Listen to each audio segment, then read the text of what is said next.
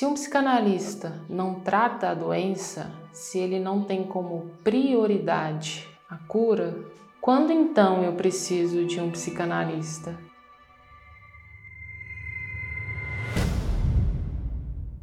Oi, meu nome é Paula Gonçalves, sou psicóloga e psicanalista. Quero trazer para você a experiência do conhecimento. Quando eu preciso de um psicanalista e por que eu preciso de um psicanalista? Quando qualquer sintoma, angústia, medo, desconforto te impede de fazer as coisas básicas da vida. Ou existe também a possibilidade de procurar antes do problema estar instalado, antes do sofrimento, para cada dia que passa, você conhecer a si mesmo, suas possibilidades, limitações, sonhos e desejos. Ou eu vou quando eu já tenho um problema, ou eu posso ir para evitar um problema. Poucas pessoas sabem, mas quando nos conhecemos, evitamos bastantes transtornos e sofrimentos. E é neste processo de conhecer que podemos ver as maravilhas silenciosas que a terapia pode fazer. Mas bom, a verdade é que grande parte das pessoas nos procuram com um prédio em chamas. Trabalhamos no nosso dia a dia com os questionamentos que o sujeito é tomado, alguns inconscientes, outros conscientes, mas são estes questionamentos que abrem um caminho para um processo terapêutico. Parece duro o que eu irei dizer, mas a psicanálise não é uma questão de necessidade, mas sim de desejo. É preciso querer fazer para que as coisas possam começar a acontecer. Sem que a própria pessoa queira, não há análise, não há terapia possível. É por isso que não é a natureza do sofrimento que delimita o campo no qual a gente vai trabalhar, mas o modo como o sujeito percebe o seu sofrimento, seja ele qual for. É um modo como o sujeito percebe o seu sofrimento e se relaciona com ele, que é um indicativo de fazer terapia. Sabe aquela frase do Sartre? Não importa o que a vida fez de você, mas o que você fez com o que a vida fez de você. Puro processo terapêutico. Bom, não adianta nada eu querer mudar aquilo que não se muda. Então eu preciso encontrar uma percepção nova, uma maneira de contornar para viver bem.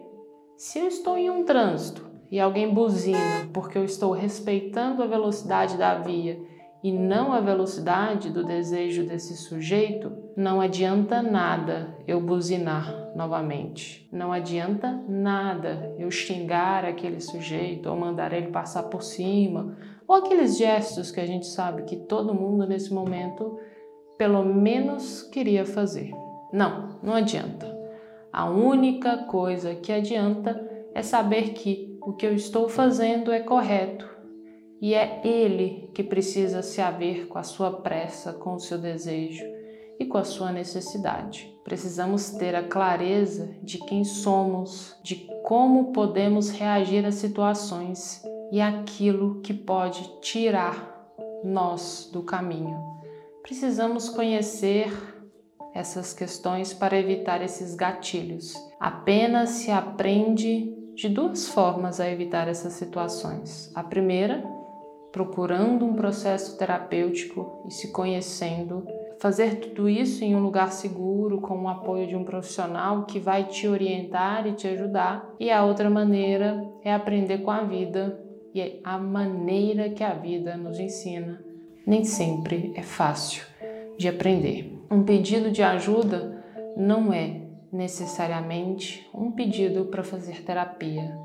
Daí a importância do que o nosso amigo Freud propôs quando ele chamou que o primeiro processo terapêutico precisaria ser as entrevistas iniciais. Caso queira saber mais sobre isso, Vai ter um link na descrição desse vídeo sobre um curso de como fazer uma entrevista inicial. é preciso um tempo inicial para que se possa avaliar, tanto por parte de quem pede um processo terapêutico, quanto por parte do próprio terapeuta. É preciso analisar o terreno antes de fazer sua morada. Precisamos ter certeza que aquele sujeito, antes de tudo, tem a possibilidade de escutar algo dele mesmo, no ato de falar, de se queixar. O sujeito precisa estar preparado para escutar as suas queixas. É preciso que o sujeito se situe no que está falando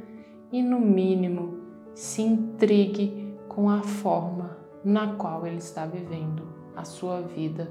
A função da terapia é fundamental nesse processo, fomentar no sujeito esse desejo de trabalhar, de investigar a sua escuta, a sua própria fala, de escutar a si mesmo. E então, a dupla terapêutica, paciente e terapeuta, podem colocar em ação um processo de compreender e apenas para desmistificar alguns boatos que surgem por aí e deixar claro, nós não damos sugestões, não damos ideias, Sabemos o quanto o ser humano pode ser sugestionável, por isso, nos atemos a escutar os seus desejos e os seus impasses e repetir isso para eles e proporcionar então a possibilidade